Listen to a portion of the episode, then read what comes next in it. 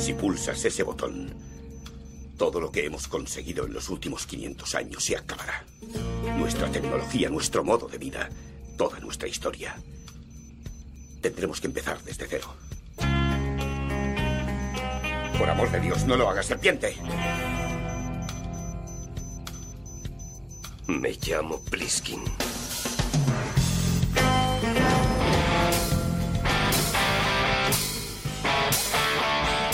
Bienvenidos a República Web, un podcast de tecnología, desarrollo web y contenidos en Internet. Estás escuchando el episodio 171 del podcast y estoy muy bien acompañado. Soy Javier Archeni, ya sabéis, javierarcheni.com, desarrollo web, contenidos en Internet y tengo aquí a varias personas acompañándome. Tengo al amigo Andros Fenollosa. ¿Cómo estás, Andros? Hola, estoy estupendamente. Yo soy Andros Fenollosa. Eh, me conocéis de programadorwebvalencia.com, de República Web, espero. Y bueno, ya sabéis que estoy en idecrea.es y en saps.studio. Pero tengo dos compañeros aquí con muchas ganas de, presentar también. ¿No? ¿Qué tenemos? Así es. Tenemos a. Vuelve el señor David Vaquero. ¿Cómo estás, David? Me he quedado con muchas ganas de decir muchas cosas en el anterior episodio, Javi, te tengo que decir. Gracias a Dios que no me invitasteis. Eh, lo, lo, dices, por alusiones, ¿no? Esas alusiones que hacía continuamente Andros. Porque, yo, entiendo que me echéis de menos, o sea, es algo que es habitual en mí. Eh, a ver. La gente dice, hostia, es que falta David. Es que, claro. Sí, no, no paraba. o sea, los comentarios eran. Uno, hablaban sobre por qué no estabas, otro era sobre el tema que nos habíamos equivocado y que faltaba como una tercera opinión. Era incesante. Hay una dependencia, David.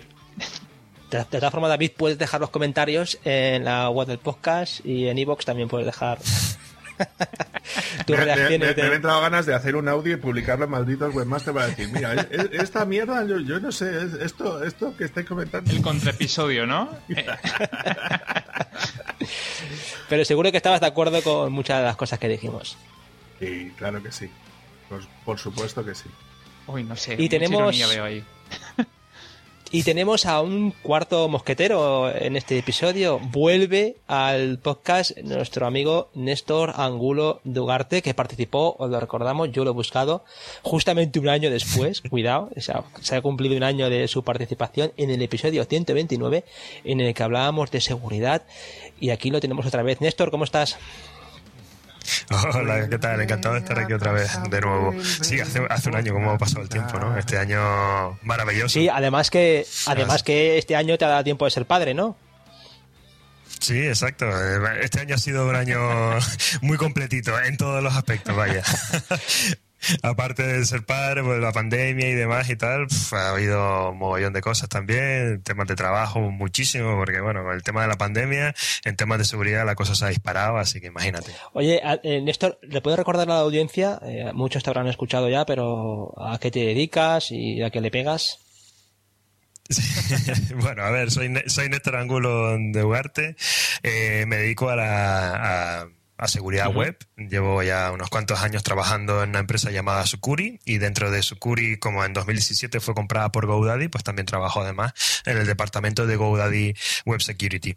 Eh, GoDaddy es la empresa más grande que hay ahora mismo en el mundo, que conjunta todo lo que es la parte de dominio, hosting y demás. Y, bueno, pues te puedes hacer una idea. Mi día a día trabajo en el departamento de remediation, el departamento que se dedica a un poco rollo CSI, ¿no? Cuando llegas a la escena del crimen, a ver qué es lo que ha pasado, limpiar un poquito, categorizar o clasificar las pruebas y generar los informes, uno para el cliente, otro para eh, investigación, de manera que podamos añadir nuevas firmas de virus o nuevas eh, amenazas o vulnerabilidades que detectemos eh, en los escáneres de manera que sean posible detectarlos antes. ¿no? Y un poco a eso me he dedicado en los últimos años. Aparte, pues bueno, ahora ando dando alguna conferencia que otra, porque dentro del problema que tenemos con la seguridad es que la gente no, no es consciente de ella hasta que la sufre. hasta que sufre las consecuencias de no haber invertido en ella. exacto. exacto. Exacto. Lo mismito que los backups. ¿Te acuerdas cuando no, cuando ya, ya es tarde, no? Pues en eso ando. Muy bien. Y aparte, pues los últimos seis meses, pues cuidando de, la peque y siendo esta maravillosa experiencia que es ser padre. Fantástico.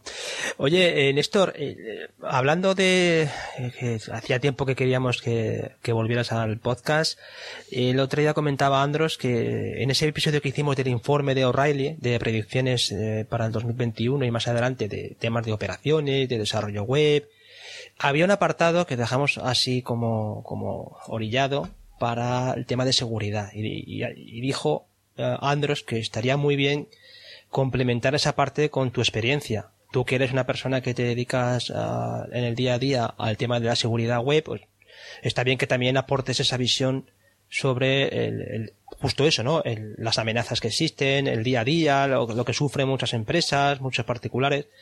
Así que eh, nos gustaría poner eso encima de la mesa. Hablamos un poquito de, ese, de esa parte que no es muy larga, la parte de seguridad que comentaba en el artículo de O'Reilly. Y luego, pues también aprovechamos la, tu presencia para preguntarte otras cositas relacionadas con el mundo de la seguridad. ¿Qué te parece? Estaré encantado de ello estaré encantado. Y como te dije antes, al final es una cuestión de, de, educación que le llaman en inglés, aunque suena fatal en castellano, pero es un poco ayudar un poco a que la gente entienda que esto no es magia oscura solo para los elegidos, sino es eh, un poco de sentido común y al final parece mentira, pero casi prácticamente cualquier cosa que tenga que ver con la seguridad física que mm. conocemos hoy por hoy, cerraduras, eh, cámaras de seguridad, vigilancia, policía y demás, la puedes trasladar al mundo digital, ¿no? y, y hay casi un, paradigma específico para cada uno.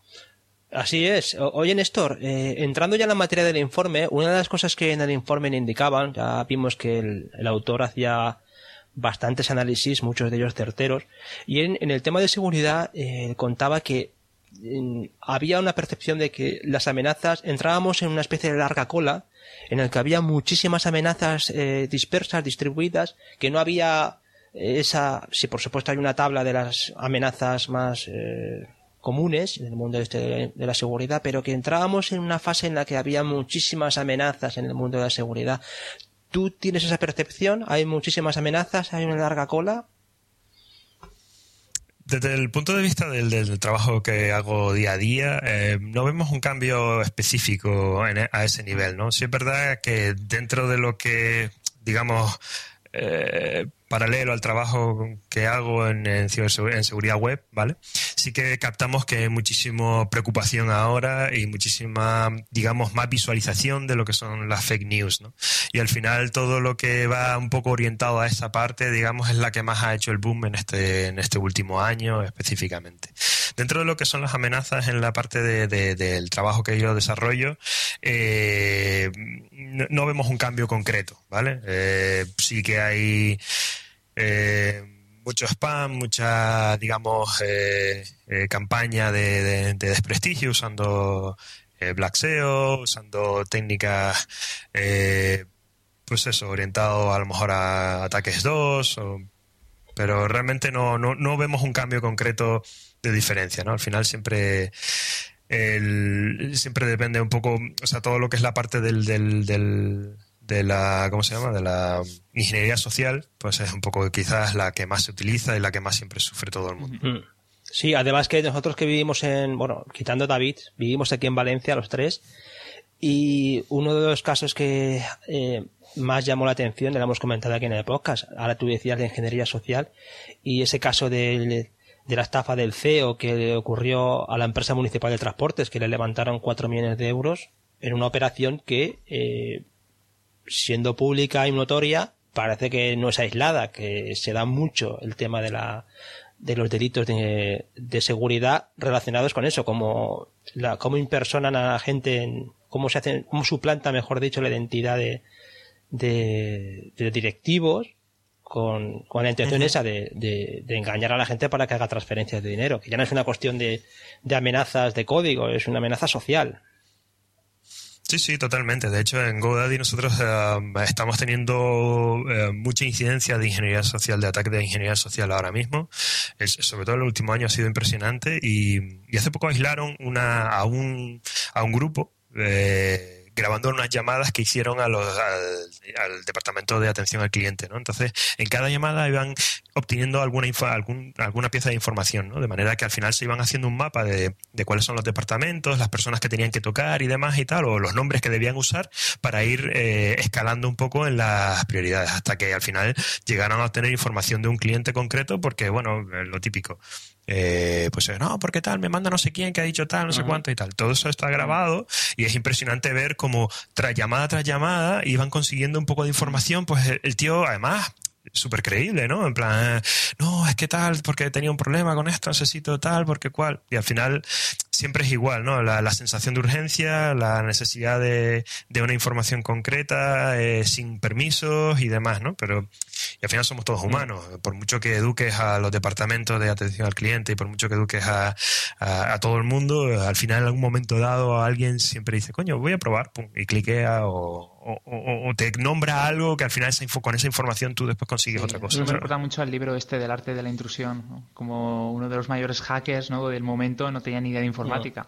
Lo hacía todo con el teléfono, ¿no? lo, mismo que tú has comentado. Sí, ¿no? Y hace poco, un par de años, no pillaron a un tío que se dedicaba a hacer campañas en el Black Friday vendiendo a través de teléfono, estafando, ¿no? Era como que, que, cogía las ventas de varias tiendas o lo que sea, eh, se impersonaba como si fuera el departamento de ellos y les decía que ha habido un problema que con el pago, que por favor que lo haga mediante transferencia y tal. Y tenía un departamento entero solamente de, de, personas que se dedicaban a hacer ese tipo de engaños y pues, que, vamos, que esperaba ganar más de varios millones de euros solamente en el Black Friday. Qué fuerte.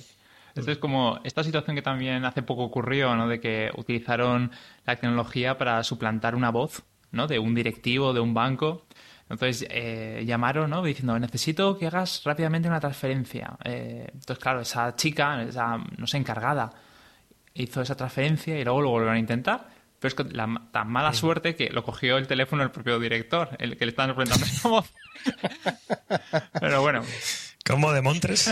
también, también hay que entender que son muchos los intentos y no, no todos tienen éxito. Está claro que a mucha gente, hay una, hay siempre hay una barrera. En el caso de, eh, una de las preguntas que también, ahora entraremos en, el, en, la cuestión, ¿no? Pero hay una de las cuestiones que también queríamos ver, pues, las diferentes capas que hay de seguridad. Está claro que hay una frase que siempre se comenta con el tema de seguridad, que tu sistema es tan robusto como el eslabón más débil de la cadena, ¿no? Es el, mm. el famoso símil que se hace con la cadenita. Y en el caso de, en el caso de los, de las personas, suele ser el eslabón más débil.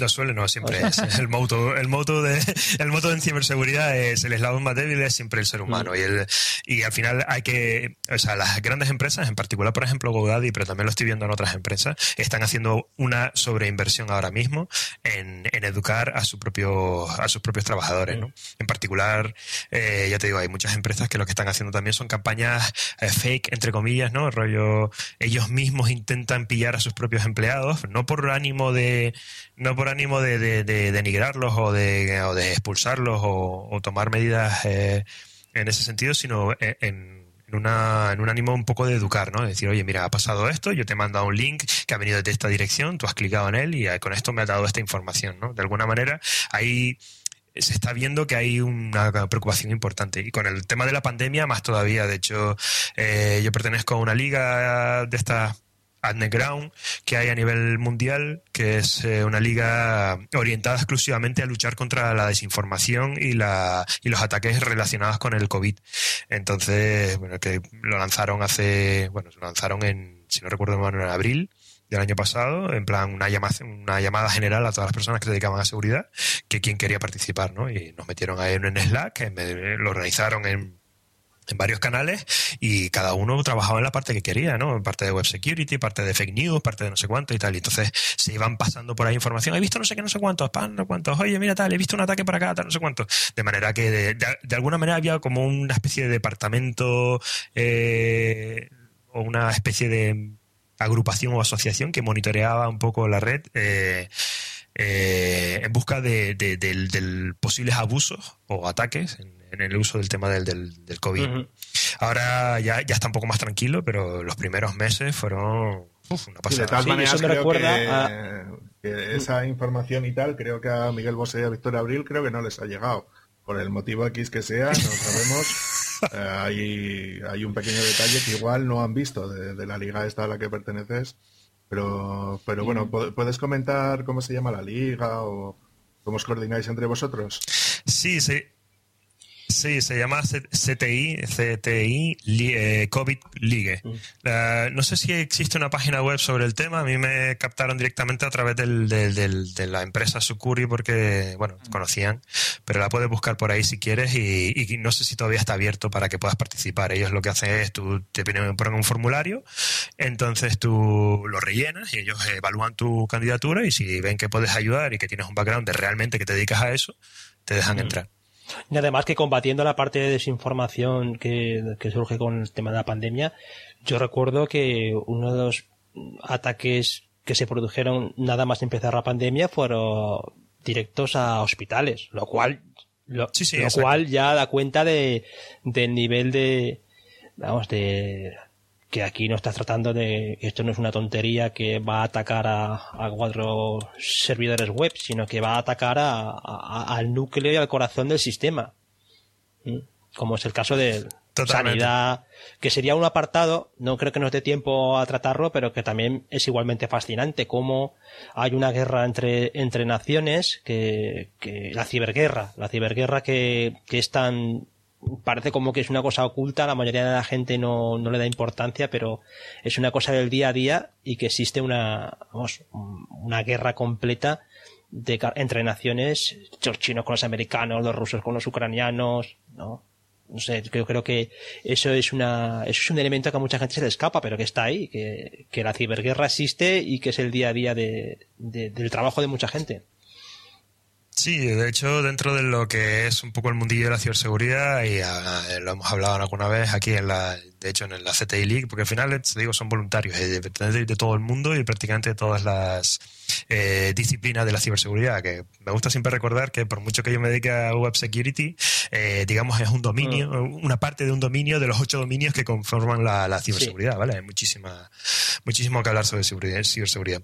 Y bueno, siempre andamos con la coña de que, bueno, de que estamos ahora mismo viviendo se podría llamar la tercera guerra mundial o, nosotros le llamamos la yo particularmente es mi no el nombre que yo le suelo dar es la hacking world war no la, guerra la guerra mundial del hackeo no al final eh, pues eso ya hemos oído que no demostrado pero oído las injerencias de varios gobiernos en algunas en algunos eh, gobiernos y en algunos mm. eh, eventos históricos, ¿no? De hecho, hace seguramente hace unos días lo habéis escuchado que han pillado en Barcelona que algunos de los que estaban ahí metiendo bulla y organizándolo parda realmente ni siquiera eran españoles, eran un grupo internacional orientado exclusivamente a generar... Mm. Bronca. Eh, sí, bronca.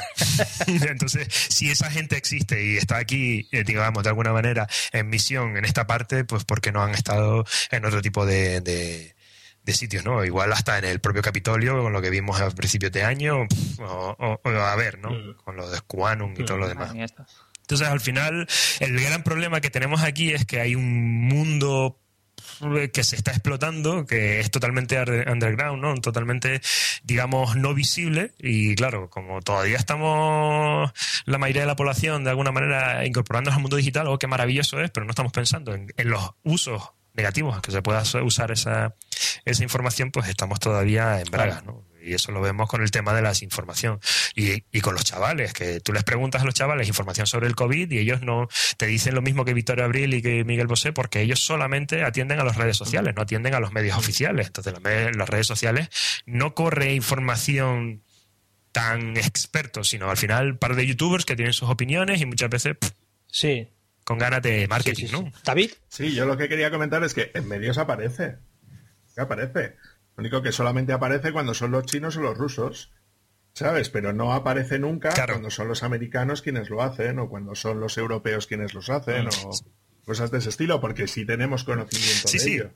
Es decir, todo el tema de Snowden, si sabemos que es Echelon y todo lo que hay ahí por parte de Estados Unidos y los aliados, tanto los aliados como que a la propia Angela Merkel el móvil los americanos lo tuvieron pinchado durante no sé cuántos meses y luego tuvieron que pedir explicaciones y hasta ahí más o menos la vaina. ¿Sabes? O sea, que vete tú a saber. O sea, que muchas veces es cierto que trabajamos con sistemas de desinformación, pero que sepamos que hay desinformación por ambos, ahora que estamos en un mundo multipolar. Sí, sí, sí, una guerra. O sea, es un mundo donde China tiene su propio sistema de contrainformación, Estados Unidos tiene su propio sistema de contrainformación, o incluso Rusia tiene su propio sistema de contrainformación, que sería Rusia Today, por decirlo de alguna manera.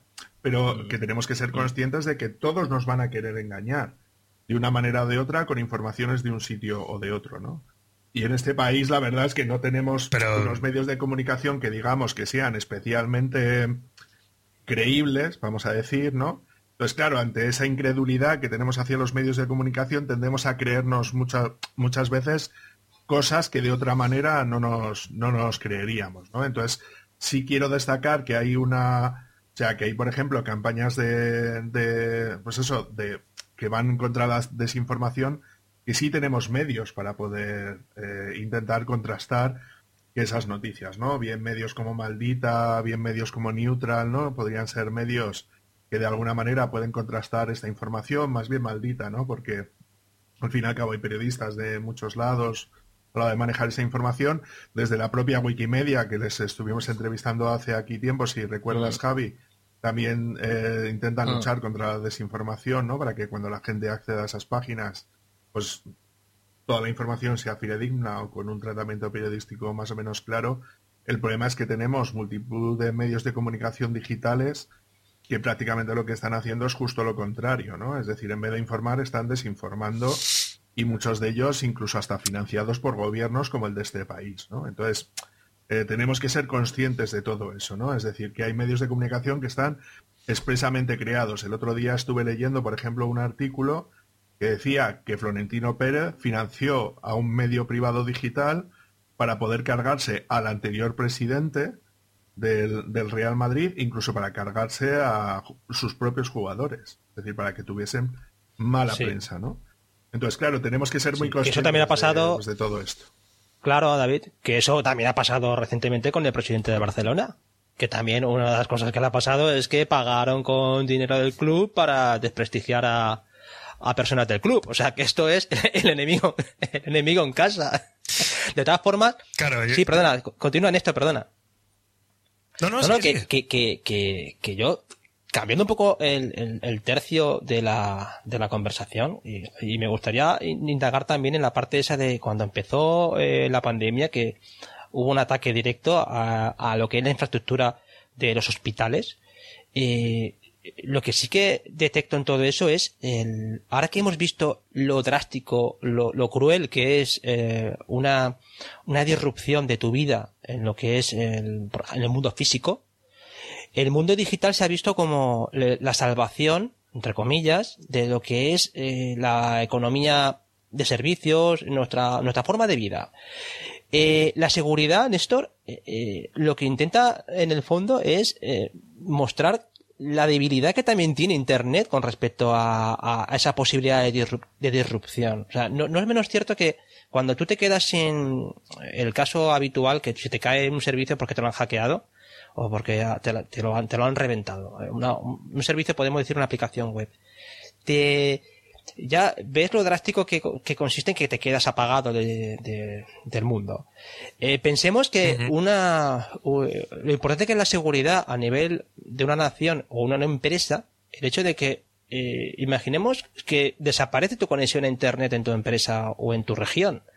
Eso también tiene unas consecuencias quizá peores que la, que la propia pandemia que estamos sufriendo con el corte de carreteras o el corte perimetral, ¿no? Hombre, yo, yo ahí, o sea, separaría lo que acabas de decir en dos partes, ¿no? Por un lado, el tema de, de la debilidad de Internet sobre el tema de la seguridad. Hombre, a ver, eh, eh, al final somos personas, es como siempre, es una herramienta y lo que la gente decida hacer con esa herramienta, al final va a indicar un poco el uso, ¿no? Si, eh, Internet es una maravilla de interconexión, al final es como convertir a la humanidad en un cerebro interconectado, de manera que todos podemos mandarnos señales y interactuar y demás, pero también pelearnos entre nosotros, ¿no?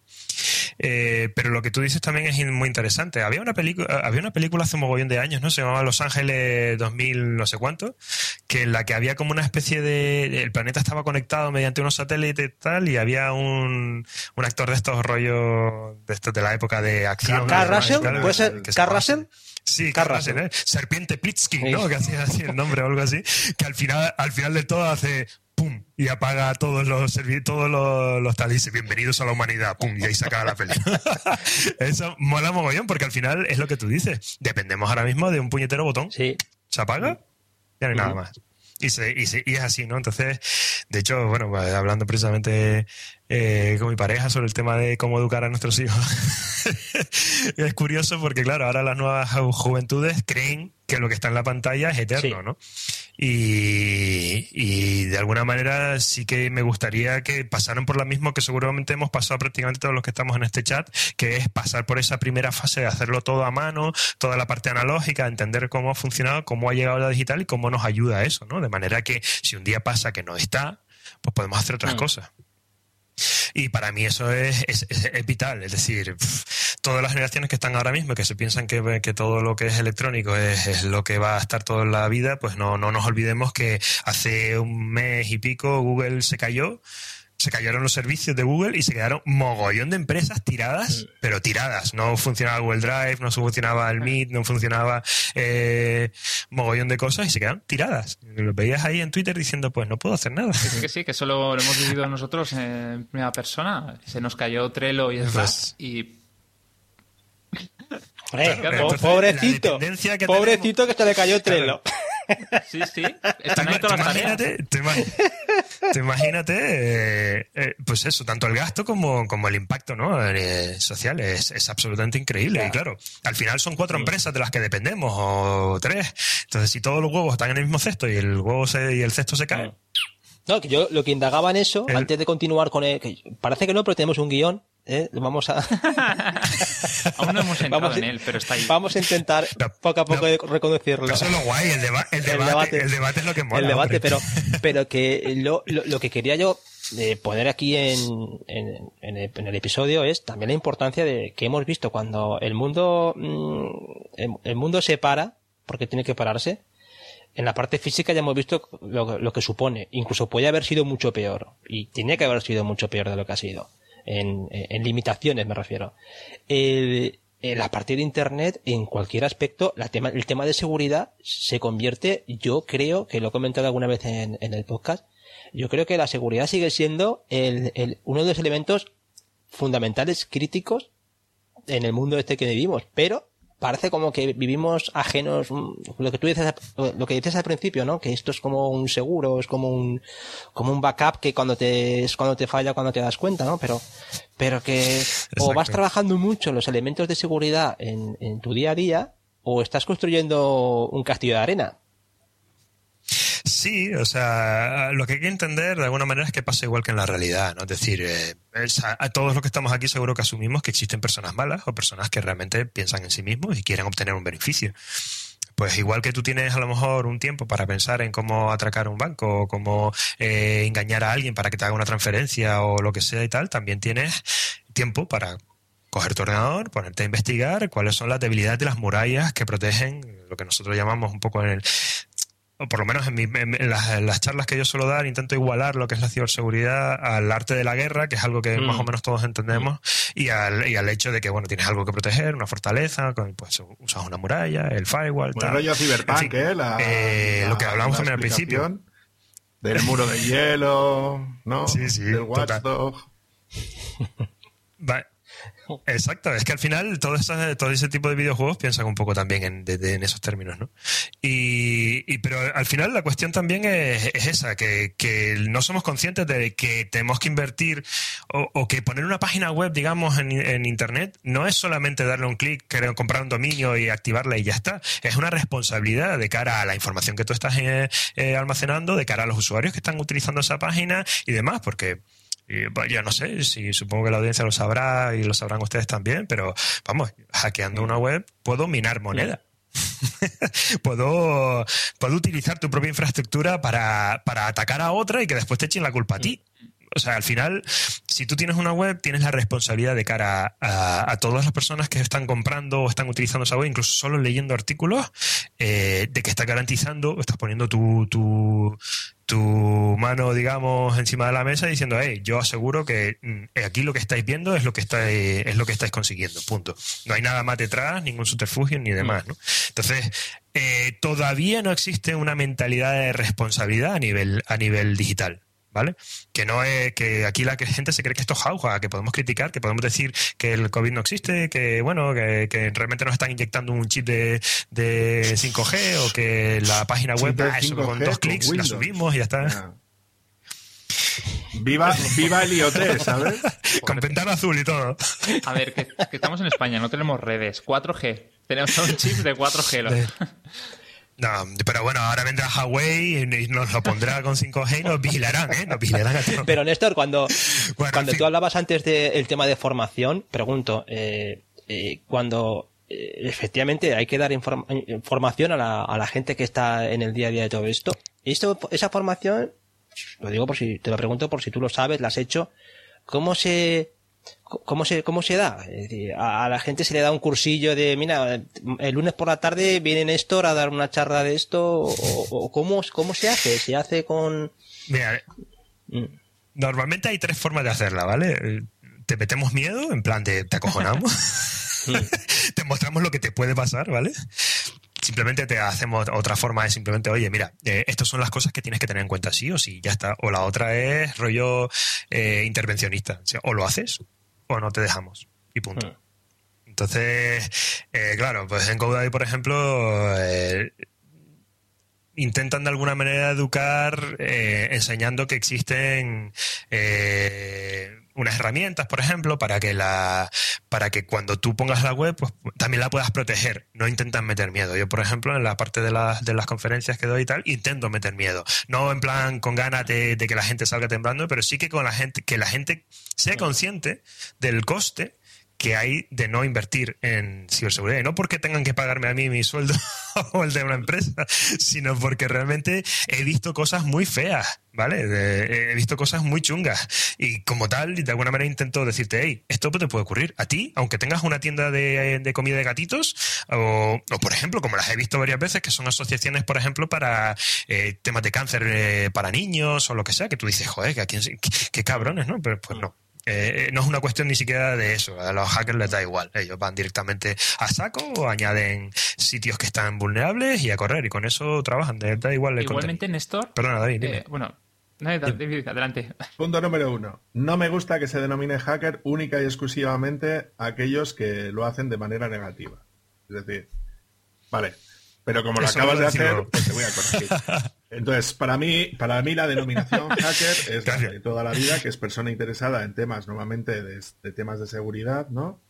Sobre todo de seguridad informática, que no tiene por qué tener necesariamente una, una intención negativa a la hora de hacer las cosas. De hecho, quería mencionar otra de las cosas que aparece en el guion, que es el hacking ético, ¿no? Y ahora os comento yo cómo doy yo los cursos, ¿vale?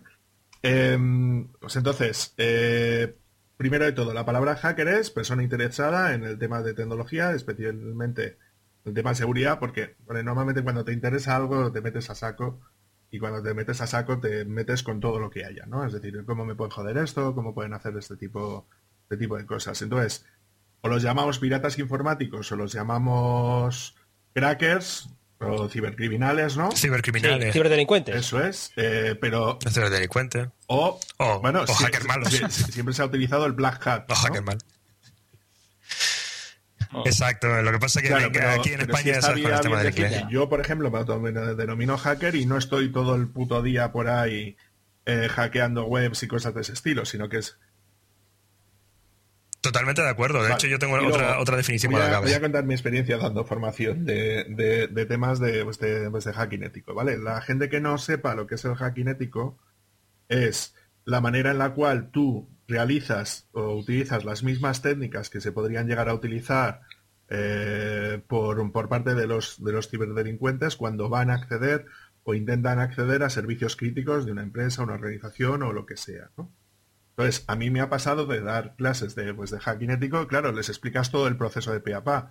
Pues primero lo que haces es ver cómo está la situación, entonces empiezas a mirar los DNS, a ver cómo lo tienen colocado, las máquinas y tal. Luego empiezas a buscar los correos de aquellas personas, es decir, una fase de investigación donde empiezas a recopilar información hasta que te haces un poco a la idea, el mapa, ¿no?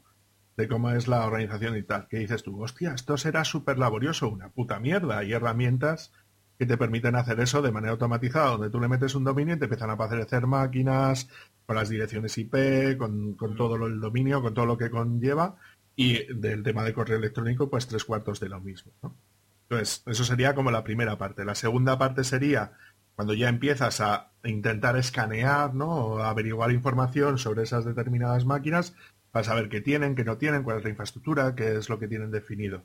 Y luego a partir de ahí ya es cuando empiezas a decir, vale, pues en esta máquina que tengo yo aquí, pues tengo más posibilidades de entrar, o, yo qué sé, me está dando más información, por ejemplo, del, del sistema operativo que tiene, o de pues que a lo mejor es muy antiguo, a lo mejor hay un WordPress que está sin actualizar, ¿no? Temas de ese estilo, ¿no? Que a Néstor le estará sonando todo el puto día. Eh, y que llegado al caso en un determinado momento, dice, pues a partir de ahí es cuando ya utilizas las herramientas de exploit, ¿no? Es decir, donde intentas explotar esas vulnerabilidades a la hora de hacer temas de ese estilo. Y luego ya, bueno, pues les dices, oye, pues para evitar temas de ese estilo, pues se pueden hacer tácticas, pues como las que comentaba antes Néstor, ¿no? en plan de, vale, tenemos dos opciones. O informamos a la gente de sistemas de lo que vamos a hacer o no la informamos. Entonces ahí es donde se intentan medir como dos cosas distintas. Uno es, si tú informas a la gente, pues es porque no tienes mucha confianza en ellos, también te tengo que decir, porque claro, ya les estás poniendo en, sobreaviso, ¿no? De qué es lo que tú piensas hacer, ¿no? Pero lo ideal sería hacerlo y sin informar a nadie. Entonces, de lo que haces es para ver cuánto tiempo tarda tu, eh, tu equipo de seguridad o tu equipo de sistemas en detectar la amenaza y en cortarlo lo antes posible para que no lleguen más allá, ¿no?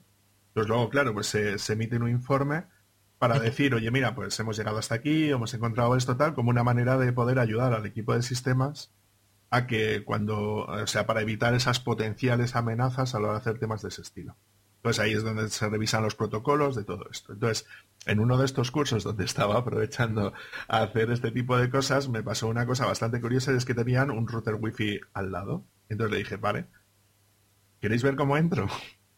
Y entré al router wifi y estaba dentro de la red interna de, la empresa. Digo, vale, ahora vamos a empezar a mapear las máquinas y tal. Y dijeron, hostia, es que, pero ha sido capaz solo eso. Claro, es que era lo que decíamos antes, ¿no? Es decir, el eslabón más débil, vale, puede ser una persona que por ingeniería social te da acceso, te da información, viene en, cualquiera de las fases que hemos estado comentando, ¿no? Pero también están los equipos que en un determinado momento se quedan obsoletos, ¿vale? Si queréis un día podemos empezar a hablar de los móviles y sus actualizaciones de Android y cosas varias, ¿no? Para que seamos conscientes, ¿no? Pues creo que no, no se hace una suficiente eh, entrega de información tanto al público en general, ¿no? Como a las empresas de lo vulnerables que pueden llegar a ser sus sistemas si no se hace, evidentemente, una inversión en seguridad y al fin y al cabo se va trampeando, se va parcheando, ¿verdad, Néstor? Sí, sí, totalmente de acuerdo. O sea, al final el, eh, aunque sea, o sea, respondiendo un poco en orden de lo que decías, el tema de lo de hacker, que gracias por, corregirme, porque de hecho era, lo estaba usando para después abrir eh, esa parte. Eh, yo de hecho incluso considero que hacker va más allá todavía, es una persona o sea, un hacker al final es una persona con curiosidad que va más allá de los límites establecidos. Point.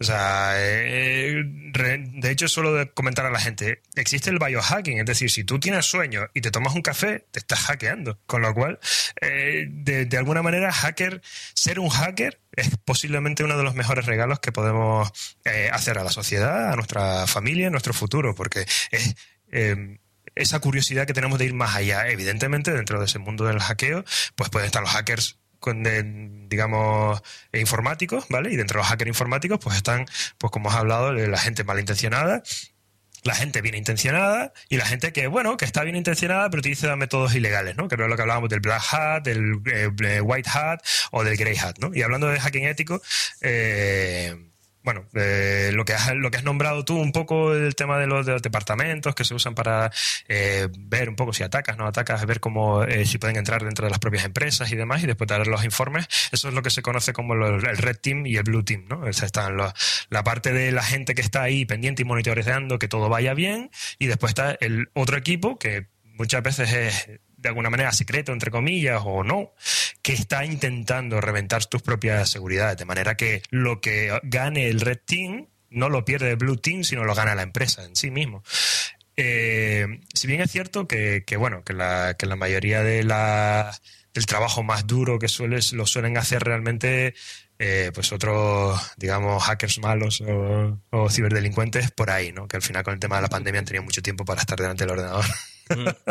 y hacer y hacer muchas cosas porque al final hasta yo mismo me he dedicado a, mirar un poco y ver un poquito qué cosas se pueden hacer eh, eh, online. De hecho, me preparé el año pasado una charla para para Work in Europe que iba sobre temas de, de artificial intelligence o inteligencia artificial, ¿no? Para en el uso para la hacking world war y, bueno, no quería meterme en rollos muy técnicos y utilicé dentro de lo que es la inteligencia artificial la parte de, un poco de, programación basado en, casos y, y, después con un sistema de memoria y demás. Pero vamos, básicamente la idea era, vale, los hackers dicen, oye, yo recibo una petición, quiero reventar el lanzamiento de este producto de esta empresa. Bueno, pues... Eh, es lo que hace, lo que ha dicho David, ¿no? Lo primero es siempre buscar la vulnerabilidad después explotarla. Y después, una vez que ya la has explotado o que ya tienes el exploit, pues ya decides, inyectas, revientas o pones una backdoor o lo que tú quieras. Y a partir de ahí, pues lo, si es código final, pues guay, ya lo que hayas hecho lo hiciste. Si es una backdoor, pues puedes tomar el control más adelante. Con lo cual, eh, para mí lo más importante es que la gente sepa el coste de, y la responsabilidad que hay detrás de, de cualquier cosa que tengas en digital. ¿De acuerdo?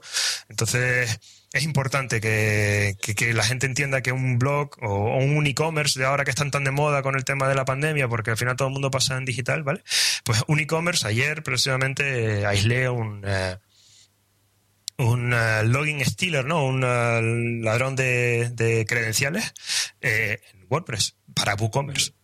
Entonces, Claro, tú, ves el código y es tan sencillo como una pequeña función debajo que lo que hace es en el momento del checkout te coge nombre, eh, o sea, nombre del, cliente, eh, usuario, password, cantidad y si ha usado una tarjeta de, crédito en el momento de, la compra, pues la tarjeta de crédito con sus datos y ya está, y se ha acabado.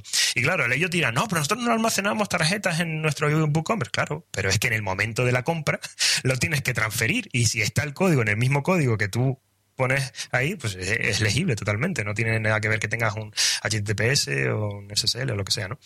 Eh, entonces, claro, la responsabilidad de esa persona que tiene ese e-commerce de cara a sus propios compradores es que tiene que decirles a todos, chicos, mira, no sé desde cuándo, pero resulta que, eh, pero que no solo se han filtrado todas vuestras tarjetas de crédito. O sea, tiene la obligación que en 72 horas Sí, sí, sí, por la GDPR, ya, ya, pero...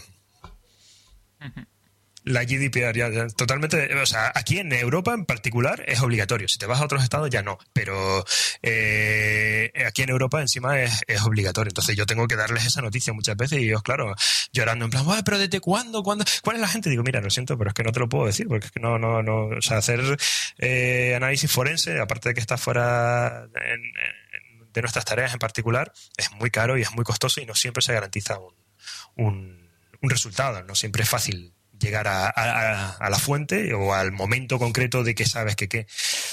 Entonces, Oye, Néstor, pero en el caso, sí, pero en el caso este de, por el ejemplo, por seguir con el ejemplo del WooCommerce, eh, eh, ¿cómo detectan, mejor dicho, vamos a plantearlo de otra forma, qué elementos tenían ellos puestos para evitar eso? Ah, claro, en, este caso mm. concreto, ¿vale? Eh, que además es el mayoritario, no te voy a decir el 90%, pero por ahí anda, ¿vale? Suele ser que le viene un cliente y le dice, oye, que me han hackeado la tarjeta y la he usado solo en tu comercio. Entonces, cuando ya vienen y este, contratan el servicio nuestro de seguridad y dicen, mira, es que parece ser que están copiando las tarjetas. Miramos, vemos qué es lo que hay y ya está. En particular en este sitio no tenía nada. Nada. Sea, nada. Ni siquiera un buffer, un WordFence o un, un firewall. Nada. Es que a mí me da la sensación, y antes de que ya pase Andros, que está muy callado el pobre hombre, está ahí. que me da a mí la sensación que, que actualmente si tienes una, eh, un, un WordPress con un WooCommerce que tiene cierto funcionamiento, me parece eh, casi casi obligatorio tener un, firewall. O sea, quiero decir que llega un momento en el que yo viendo la estructura de, de un WordPress, ya, viendo que, que, conforme está el ecosistema de plugins, eh, aunque tampoco monte muchas cosas, yo ya me doy cuenta que por ciertas instalaciones casi casi va siendo como, oye, que hay firewalls de aplicación bastante eh, gratuitos, quiero decir que, pero yo viendo estadísticas de firewall y instalaciones que tengo, ya me doy cuenta de, oye, mira, es que ya es, ya es casi una necesidad que esté integrado esto en un, en un software como, como WordPress orientado a WooCommerce, que, que hay información más sensible. Sí. ¿Mm? Vale, siguiente pregunta, Andros. He nombrado... Eh, eh, eh, una cosita. He nombrado WooCommerce porque al final es como lo que más se usa hoy en día, ¿vale? Al final WordPress tiene el 60 y no sé cuánto del, mercado, supuestamente. Oye, cada vez sube más. al final va a ser como los votos de Putin en Rusia. Hay más votos que... desde que hemos empezado ahora Básicamente de cada seis meses más o menos sube uno o dos puntos porcentuales, imagínate. Igualmente, yo quiero comentar dos cositas. Primero, el tema de, la seguridad que está hablando aquí Javi, ¿no? el tema de WordPress, que hay que meter a un cortafuegos, que David ha hecho un mm. gesto de cabeza. Eh, es que la semana pasada me ocurrió justamente eso, me hackearon un WordPress y era una mm. imagen de Docker limpia. Eh, mm. Le puse Redis, le puse mi, mi, WordPress, mi MySQL, tuve el descuido de dejar un, puerto que no debía expuerto, o sea, que es el 5432, y solamente con esa tontería eh, la CPU subió a tope y un, bueno, un, un, programita apareció desconocido que no había invitado a la fiesta. Entonces, fíjate, con qué descuido más tonto, ponte en el caso de una persona pues que es humilde, que le han dicho que hay una cosa llamada WordPress, que puede meter WooCommerce, que puede meter un... gratis. Que puede meter un plugin para hacer pagos con tarjeta. ¿Qué le vas a pedir tú a eso? Que lo puedes montar en cinco minutos. Sin pagar a nadie. sin pagar a nadie. Claro, claro. Eso, vamos, es carne de cañón. O sea, eso es súper, súper común, ¿no? Eh, está ahí. sí, sí, es que lo digo porque eh, yo os lo digo porque ya no contemplo un escenario en el que haya un WordPress funcionando con cierta eh, que no tenga un firewall puesto, aunque sea el típico firewall gratuito porque viendo el tráfico que se mueve por ahí y la, y la cantidad de basura que entra y lo fácil que es en un momento determinado, pues oye, todo el mundo se deja algo por ahí con algunos permisos inadecuados. es que, eh, es que incluso por mucha competencia que le pongas, siempre te dejas algo. o pones unas herramientas automáticas que estén ahí trabajando por ti, o mm, lo normal es que te hackeen. O sea, él, me da igual que sea el hacker que sea gris, blanco, verde, amarillo, pero te, van, te van a reventar la página web.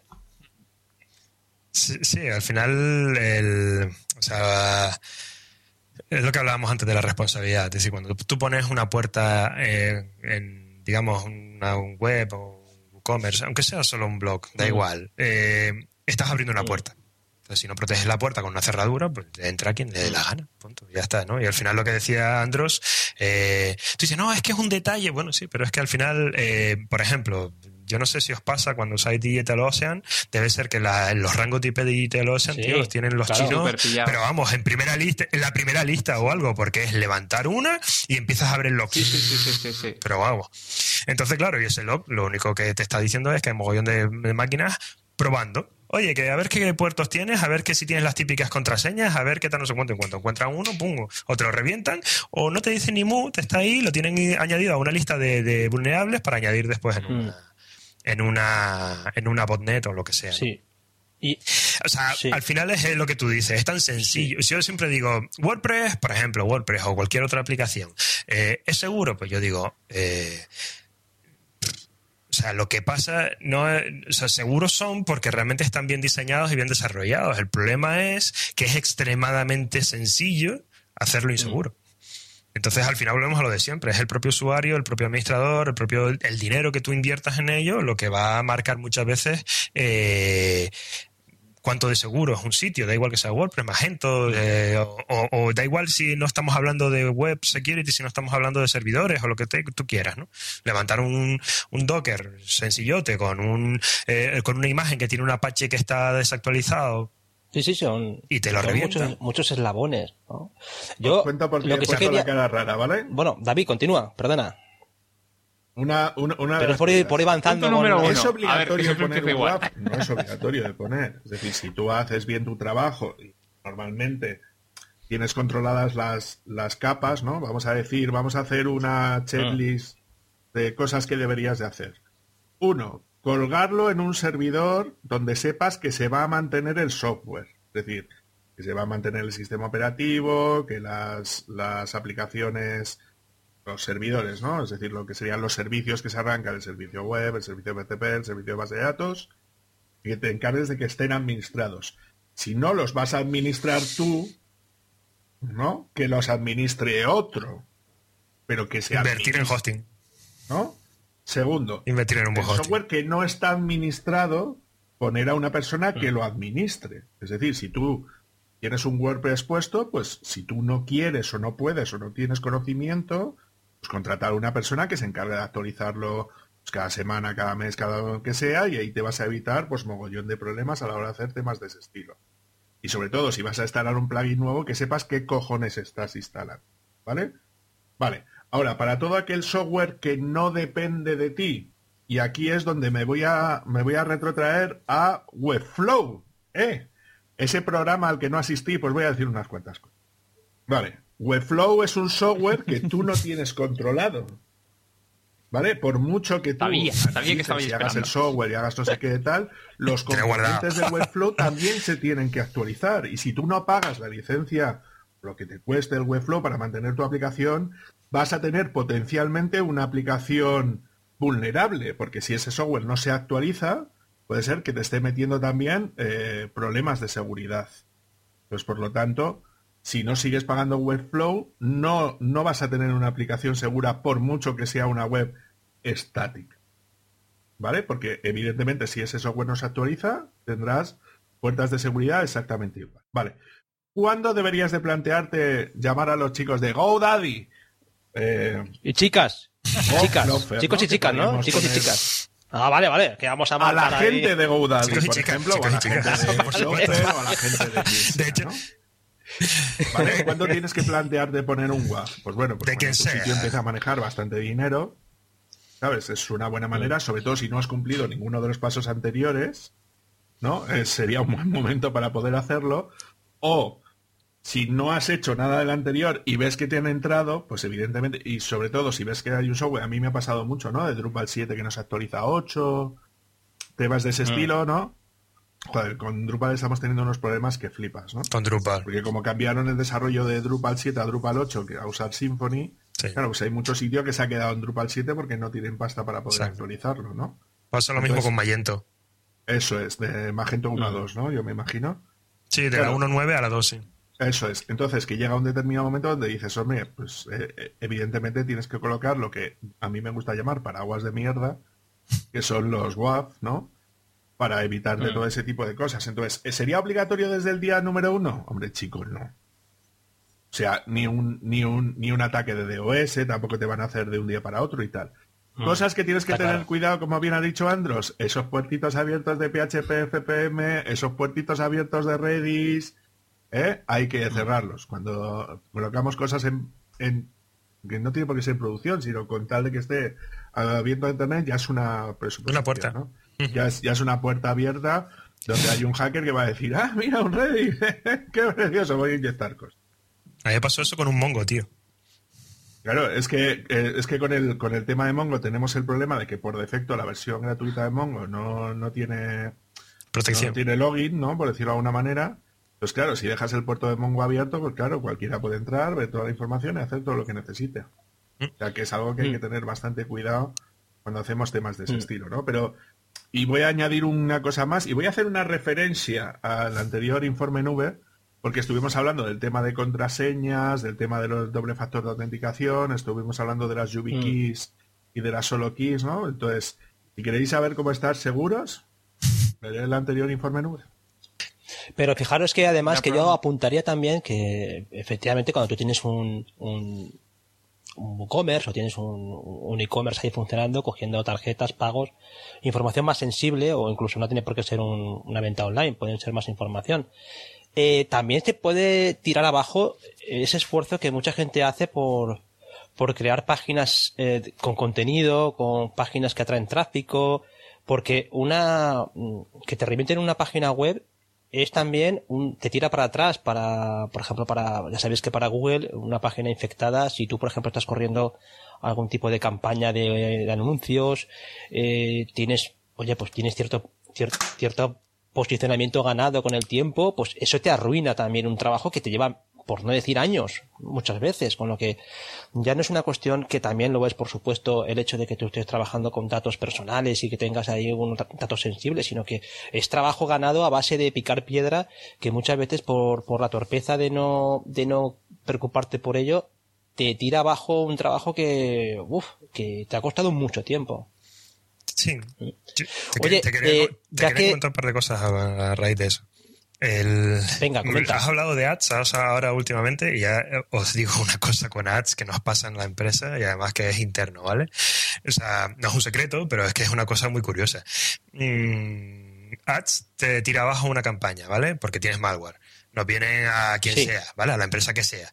A Sidelock, Sí. a Sucuri, a Cloudflare, a la que sea limpiamos la página, se la decimos a ads y ads resulta que son tan guays que utilizan un caché para escanear las páginas, con lo cual el caché vuelve a salir infectado y no te, no te, Ah, no te cogen la campaña. Entonces, lo que sí viene a significar que si te han hackeado, normalmente la campaña no la puedes reiniciar hasta pasado un mes, por lo menos.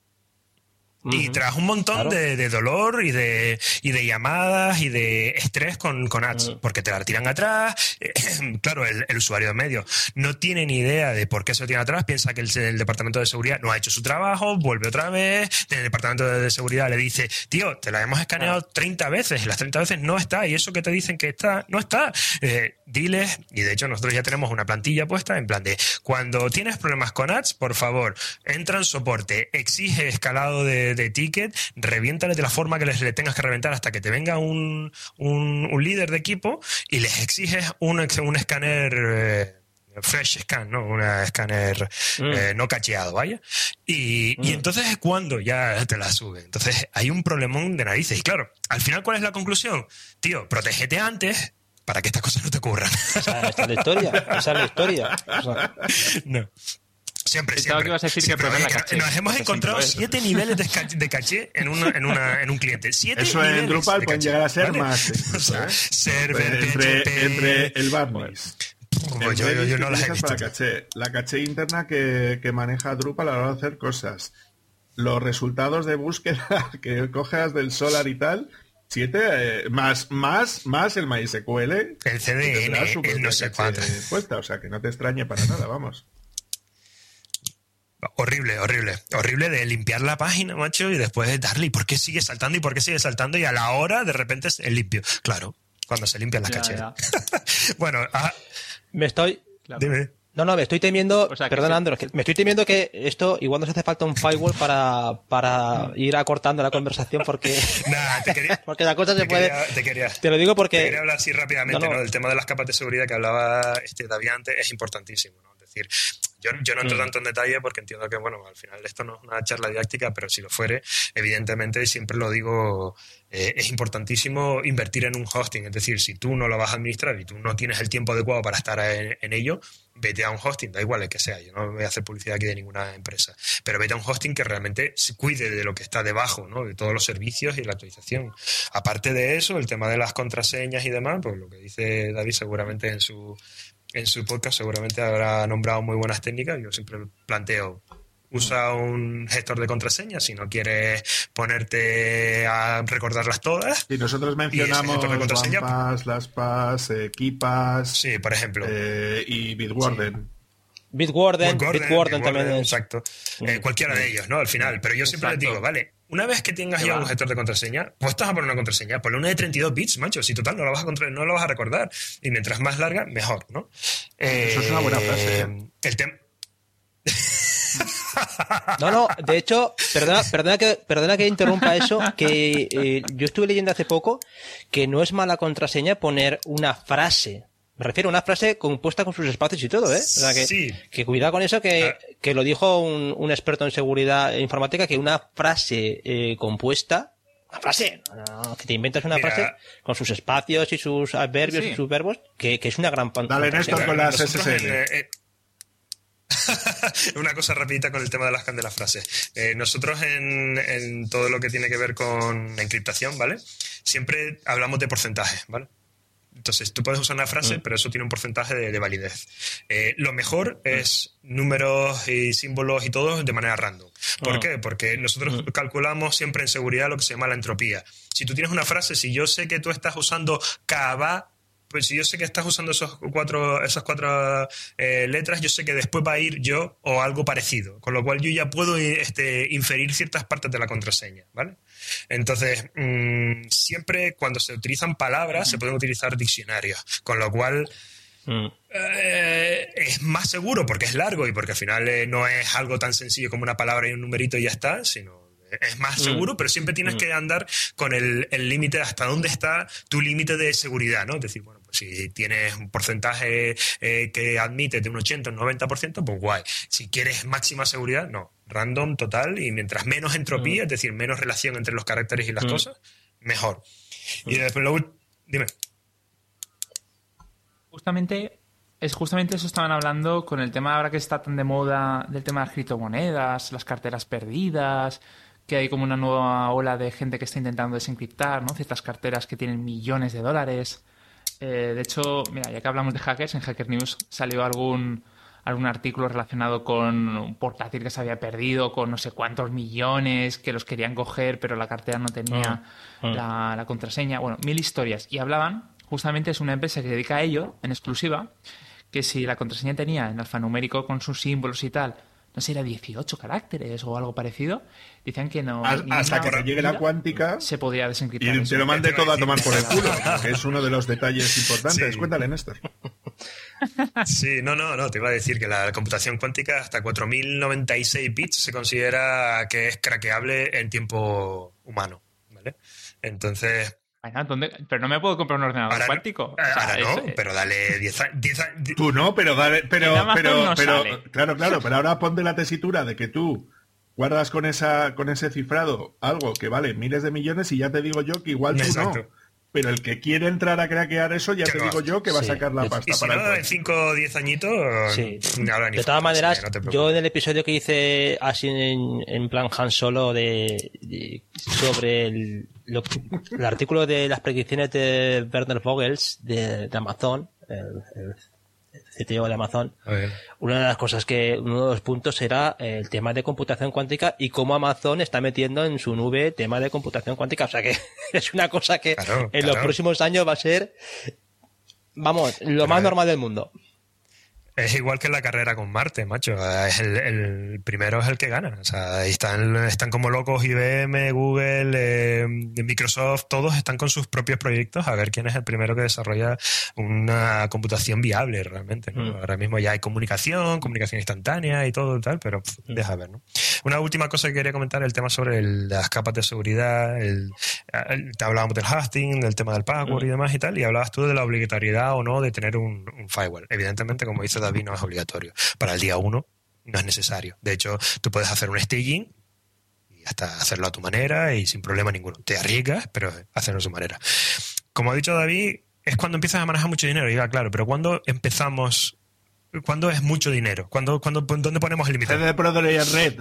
CD Projekt Red es un ejemplo de mucho dinero. por ejemplo. O, o incluso, es que al final, ¿sabes dónde está el punto realmente de equilibrio? Es en el, en la en cuánto te costaría un hackeo. Es decir, si tú evalúas cuál es el coste para ti ¿vale? De que tu sitio web lo, lo, hackeen o lo pirateen, eh, ahí es cuando empiezas a evaluar el coste que te puede ser introducir una medida de, seguridad.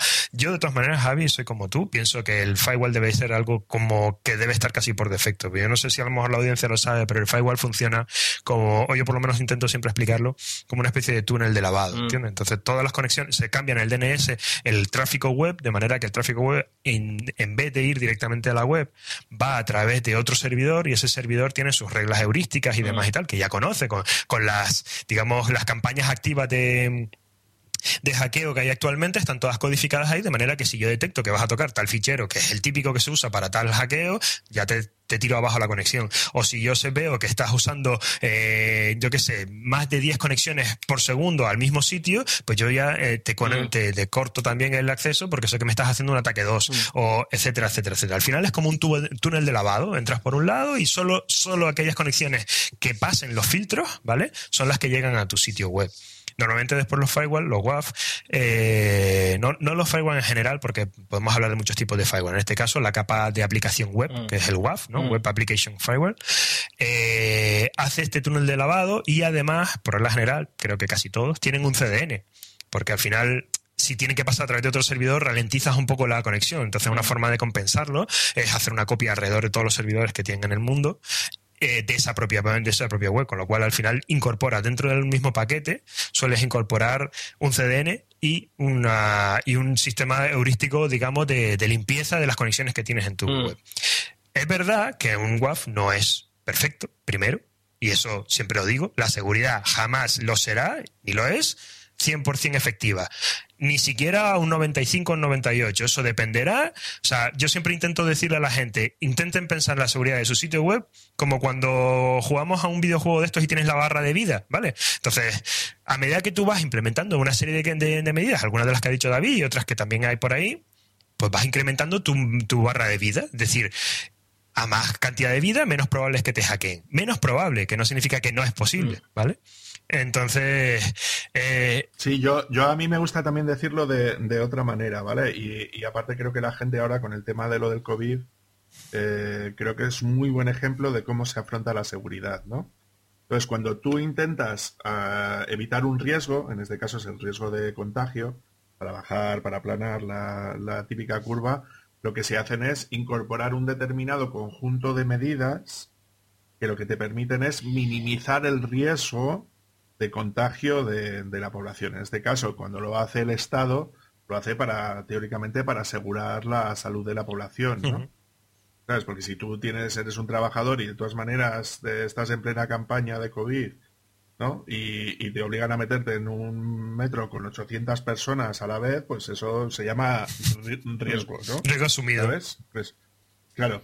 Entonces, tú tienes que valorar los, los, los riesgos que, que, tú quieres asumir, por decirlo de una manera, que esto es lo que te deberían de obligar cuando te hacen la LOPD, pero ahora como ya lo reparten como si fuera cromos, la gente no se lee la mm. puta documentación de seguridad. Entonces tú lo que haces es poner una serie de medidas ante un determinado conjunto de riesgos. Por ejemplo, hay un riesgo de que me roben la información. Bueno, pues ante eso coloco un sistema de autenticación para que la gente no entre, ¿no? Hay el riesgo de que si se entra se robe la contraseña, pues pones la medida de que te cifras las contraseñas para que si entras pues no se pueda ver esa información, ¿no? Para que la contraseña que entras la vuelves a cifrar y tú comparas.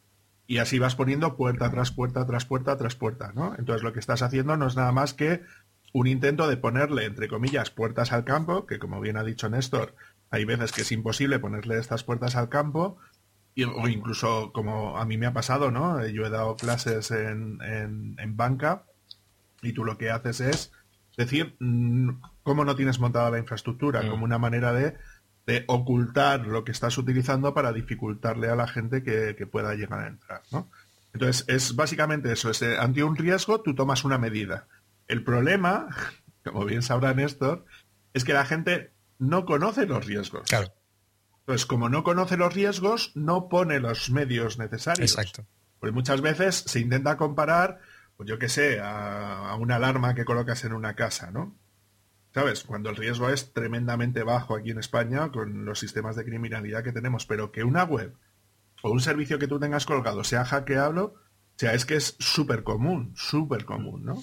Eh, y además con cualquier cosa, con un WordPress te lo pueden colar, con un WordPress te lo pueden colar, con un Drupal te lo pueden colar, con un Magento te lo pueden colar, prácticamente con cualquier cosa, ¿no? Entonces todas esas medidas que tú tienes que poner tienen que ser para ese tipo de cosas. Y luego ya, pues claro, dependiendo de la, de la LOPD, ¿no? Dependiendo del nivel de seguridad que tú tengas, pues tienes que aplicar más medidas, ¿no? Y no solamente eso, sino que tú como empresa estás obligado a que si tú estás guardando esos datos, tú eres la responsable de la custodia de esos datos. Y eres, la, y eres la que te juegas una posible multa. Entonces muchas veces tenemos que ser conscientes de decirle a la gente, oye, estás guardando esta información, que sepas que si te entran y te hacen una tal y tú no has puesto los medios necesarios para poder hacerlo, la, la agencia de protección de datos te puede colocar una multa entre tanto y tanto. Mm. Y entonces, a partir de ahí, también es una buena manera para que la gente diga, ah, hostia, o sea, que igual me juego 30.000 euros. Claro. ¿Sabes? Si la, si la agencia de protección de datos no tal. Eso hablaba del coste, ¿no? El coste de, de, la... Tal. nombrado la, la, GDPR, ¿no? Pero esto es muy habitual aquí en Europa, ¿no? Pero fuera de Europa... Eh, las cuestiones son un poco más complejas, ¿no? Aún así, hay muchas, muchos países que están intentando copiar la GDPR. Es el, eh, por, ejemplo, en Estados Unidos están intentando ahora mismo sacar la que han hecho en California, las están intentando sacar a nivel nacional. Eh, Canadá ya tiene la suya, Japón ya tiene la suya, Australia está sacando también la suya, eh, porque al final la GDPR ha sido pionera, entre comillas, a nivel mundial de la protección de la privacidad. Tal. Y lo hemos visto incluso con el tema de WhatsApp, ¿no? que que intentaron colarnos ahí el cruce de datos, que yo estoy seguro que ya lo han hecho igualmente, simplemente lo están intentando, lo están intentando justificar. lo, están justificando. están intentando justificar, pero ya lo han hecho fijo. Eh, y la GDPR les ha dicho, ¿eh? Perdona, ¿que cómo? Aquí no puedes hacer eso así por tus narices. Entonces, ahora están, ahora acaban de sacar una actualización y acaban de poner ahora otra forma de decirlo, pero lo mismo, básicamente. Ahí te lo ponen como un mensajito que te molesta arriba todo el rato y, y ya está. Entonces, pues, eh, bueno, en fin. Eh, eh, pero es como tú dices, al final todo el mundo se acuerda de esto cuando mm. ya le ha pasado algo mal. Mm. Aunque en cuestiones de privacidad. No se acuerda Santa Bárbara cuando sí, Además, pero sí que es cierto que en cuestiones de privacidad yo ya detecto que aunque haya sido por presiones o una mezcla también de conciencia eh, social o que la gente ya empieza a ver este tipo de cosas con más recelo, yo creo que eh, este tema que comentabas de WhatsApp también da pistas de que hay mucha gente que ya se plantea estas cosas y le da importancia. Yo creo que la industria está como virando poco a poco. Hace poco también pasó lo de que es, es, una, es un movimiento muy particular de Google, pero está en relación al tratamiento de las famosas cookies de terceros, que es esas cookies que dan acceso a que tu información, a que te traqueen, a que te hagan perfiles. Ese tipo de cosas parece como que ya se están viendo como cada vez están quedándose un poquito más orilladas. ¿eh? Yo no sé si es una tendencia eh, empujada por los ah. acontecimientos, por cierta presión social, cierta presión legal. En el, en el, fondo, en el fondo viene porque todo ha sido jauja en los últimos 20 años prácticamente. Entonces, claro, ahora la gente dice, oye, pero bueno, espera, es que yo regalarte estos datos no nos mola, yo quiero algo en contrapartida, ¿no? Entonces, está empezando un poco a haber una serie de medidas eh, a ese nivel. Aún así te digo una cosa, yo dudo mucho que Google haya hecho ese movimiento así sin más, porque al final se está tirando este piedra sobre su propio tejado. Al final, eh, Google gana de nuestro traqueo, de toda la información que comparte nuestra, etcétera, etcétera, y lo que vende a las empresas. Habrá otra metodología, seguro. Simplemente lo que están intentando es, eh, sus pequeños movimientos estratégicos para que sus, igual que hicieron con el SSL en su momento, eh, tal, pues, para ir de alguna manera posicionándose en el mercado en, ese sí, Pero cuidado, ¿eh? Ahora, es evidente, es evidente que el tema de las cookies siempre ha sido un agujero de seguridad brutal toda la vida. Vamos. Mm. Eh, Incluso hoy en día sigue siendo un problema. Sí, sí, sigue siendo, sigue siendo. Sí. Te digo yo que eso es jauja, es como ahí tienes una cookie con, con información almacenada y si, tú tienes el código adecuado la puedes leer y ya está. Mm. Sí, sí, sí, ¿por qué te crees, Andros, que se ha cambiado el sistema de cookies por el de la Piki? Sí. Que tú primero tienes que tener el primero tienes que tener el acceso seguro y luego ya incluyes tú tu API key para, para poder hacerlo dentro de la propia URL. Pero que tú tengas almacenado en local ese dato. Ficherito. Claro, que es un ficherito al fin y al cabo, o sea que no deja de ser un dato que internamente el navegador maneja para luego hacer eso. ¿Sabes? Entonces, claro, es súper es, crítico. ¿Sabes? A la de manejar ese tipo de cosas. Y ojito con las API keys, ¿eh? que, muchas veces nosotros subimos la API a un repositorio de GitHub, no te das cuenta de que es público y, lo comentamos en el anterior informe nube. Te iba a decir, te iba a decir antes lo, del, tema que no solamente son web página web, Magento, tal, lo que sea, sino también pasa a nivel de servidores, que levantas un Docker, te olvidas de que a lo mejor tienes ahí la API o tienes ahí el, el, environment, ¿no? El punto env con toda la información y, y lo pones ahí en GitHub. Oye amigos, eh, nos quedan muchos puntos, pero ya llevamos ya una hora y casi cuarto. Tenemos que ir finalizando. No me gustaría dejarte, eh, Néstor, sin preguntarte por el tema de certificación. Yo sé, porque nos lo has contado antes de grabar, que estás preparando eh, una certificación en seguridad. Justamente es la certificación que el autor del artículo del informe de O'Reilly mencionaba, que no es ni más ni menos que eh, la certificación, la famosa CISP, que es eh, la certificación que tú justamente estás eh, ahora eh, tomando, ¿no? Preparando. Eh, ¿En qué consiste esa certificación? ¿Es recomendable? ¿Estás aprendiendo mucho? a ver, la CICCP es una, es digamos la, certificación más tocha que hay a nivel de seguridad, de gestión de departamentos de seguridad, de gestión mm. de, de, tal. Está muy orientado, digamos, a si te quieres dedicar a director de departamento de, información, de seguridad, incluso al CISO, ¿no? Al famoso jefe de, seguridad de la información. Mm. Eh, porque realmente su materia eh, está orientada a entender un poco todo el mundillo de la ciberseguridad sin entrar en, a nivel técnico, sino a nivel de gestión específicamente. El CICCP es la más, digamos, la más tocha porque realmente es una certificación en la que tienes que acreditar mínimo de cinco años de trabajo y tienes que tener además unos endorsements por detrás, mm. unos eh, trabajadores que ya, que ya tiene ya su propio su propio certificado CSSP eh, para que te de alguna manera te apadrinen para entrar. O sea que no, no es fácil y aparte el examen es bastante complejo. En, la propia, en el propio informe ese habla de la CompTIA también, de la Security Plus. Mm. Eh, esa es un poco más entry level, ¿vale? Es un poco más de iniciado y demás y tal.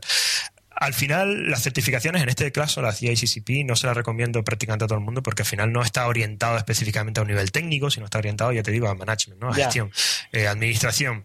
Eh, todo depende un poco a lo que te quieras dedicar. Existen certificaciones de, hacking ético, varias por ahí, de hecho. Eh, también tiene certificaciones, no sé eh, tengo por aquí un par de ellos y tal, pues ya te digo, sí, de las propias, del tal, sí, sí, pero aquí tengo...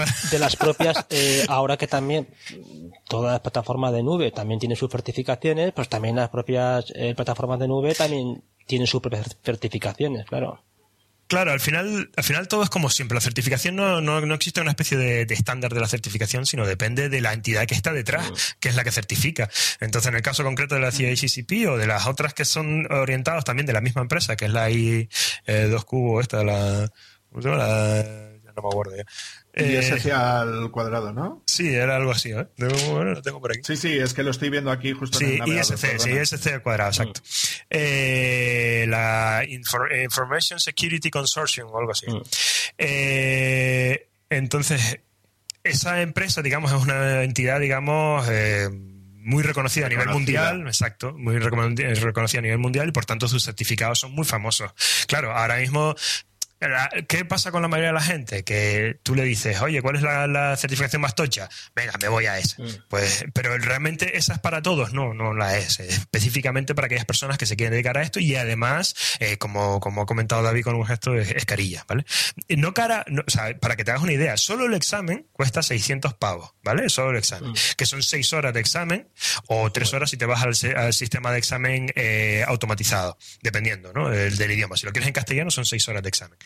Eh, tienes que sacar más de un 7, eh, más todo, eh, todo lo que te he dicho anteriormente, ¿vale?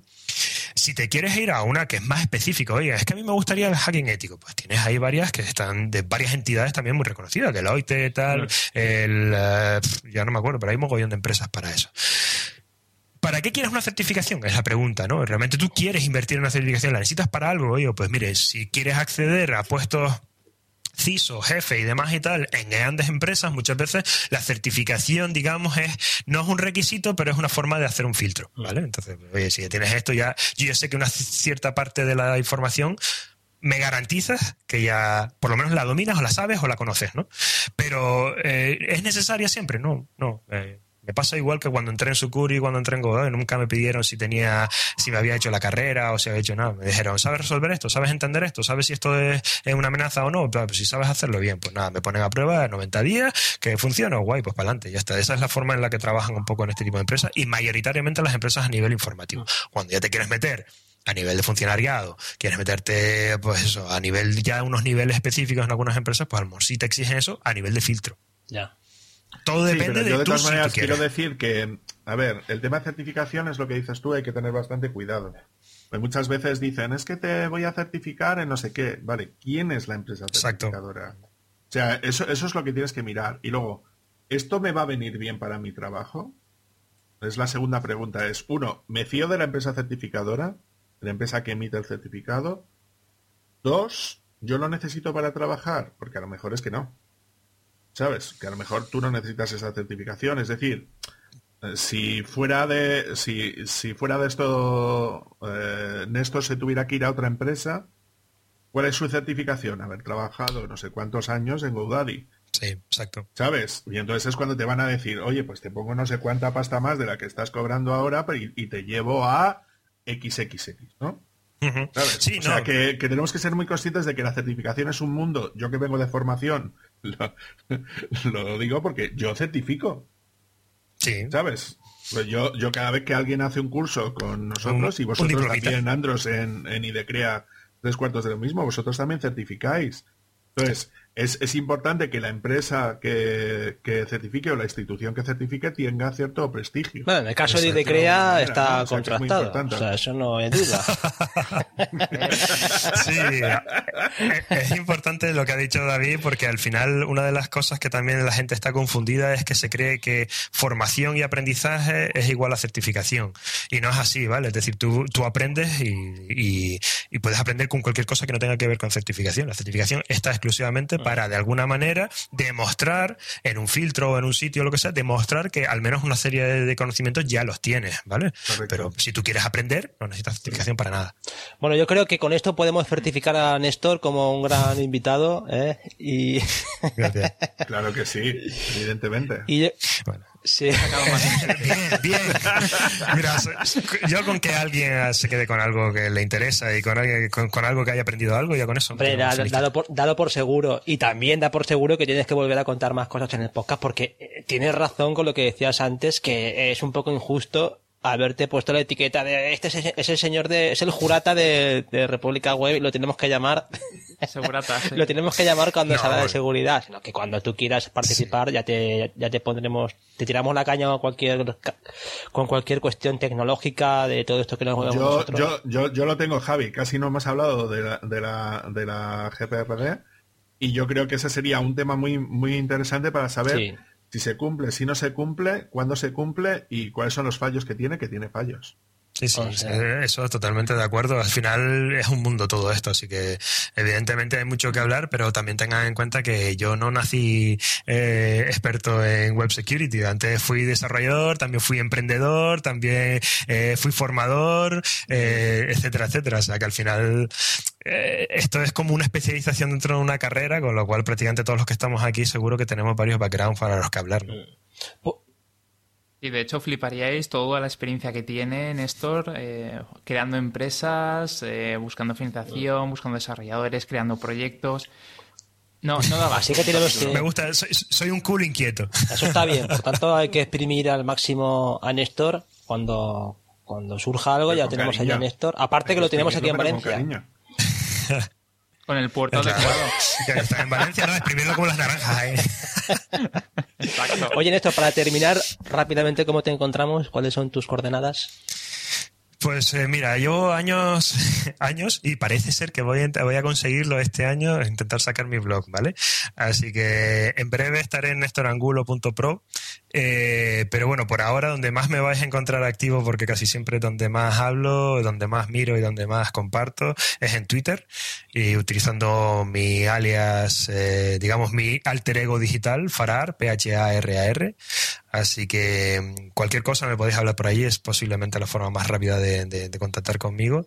Y, bueno, pues en cuanto pueda abrir ya mi, mi blog y ya pueda contar algo interesante ahí, pues lo, lo, haré saber. De todas formas... Nos lo vienes y nos lo cuentas. Exacto. Por supuesto. Exacto. De todas formas, también me gustaría aclarar, porque hay que ser honesto, que te hemos invitado porque donaste 20 cafés al programa a través de Buy Coffee.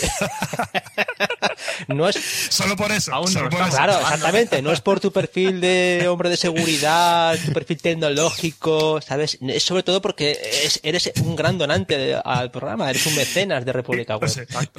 y, vamos bien hasta ahora, ¿no? que no parezca que nos, que nos No, no, que no, no, por Pero favor. si alguien más da 20 cafés. Exactamente, no lo parece, es que lo es. Nos vendemos al mejor postor. O sea, no hace falta. Ahí, de que vengan más eso, eso se llama más periodismo. Exactamente. No, exacto, no. No, lo que, lo que pasa es que estás haciendo un valor muy importante desde mi punto de vista y, lo que hablábamos antes. La educación al final es la única forma de hacer que la sociedad de alguna manera sea más inteligente y que tome medidas, medidas y opciones y, decisiones más inteligentes. Entonces, todo lo que sea educar eh, y hablar y comentar y debatir y todo, para mí es, digno, digno siempre de, de, lo que sea, de cualquier esfuerzo. Pues genial, Néstor. Esperamos ese blog de nestorangulo.pro para empaparnos de toda esa sabiduría. Bueno, amigos, con esto finalizamos, ¿no? Sí. Venga, voy finalizando, que me están esperando, que tengo ya los macarrones esperando. Que ya son las... Igual que yo. Así que, nada, muchísimas gracias a todos por escuchar el programa. Ya sabéis que nos encontráis en nuestro, nuestra página web con nuestro firewall, es republicaweb.es, donde podéis encontrar todas las notas del episodio, encontráis también los enlaces de interés. Agradecer muchísimo a todas las personas que han estado colaborando con el Buy Coffee, el primero nuestro amigo Néstor, que ya hemos dicho que se pasó tres pueblos con los 20 cafés que, que pagó. Y pero también... Ya no vuelvo a hacerlo. pero también, si quiere volver, sí. Pero también a todas las personas que han hecho esas aportaciones de, de los cafés, que además me gustaría también deciros que aprovechamos también para esos cafés también derivarlos a otros proyectos que gente como nosotros hace de contenidos en internet, con lo que es, un, es una colaboración compartida. Así que muchas gracias a todos por hacer que esa cadena funcione. Nos encontráis en, nuestra, en nuestro perfil de Twitter, en nuestro canal de Telegram y nuestro grupo de malditos webmasters, donde también tenemos conversaciones.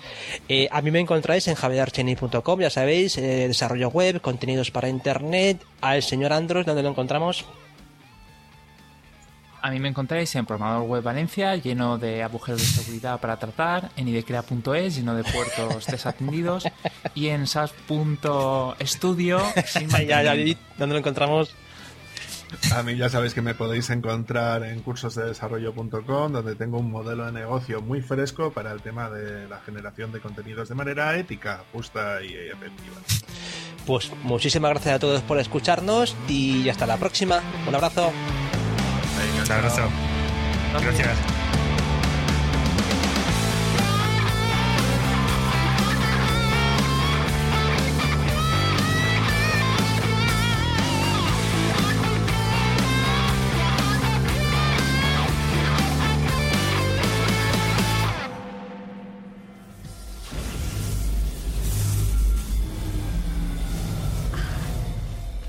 Lo he hecho.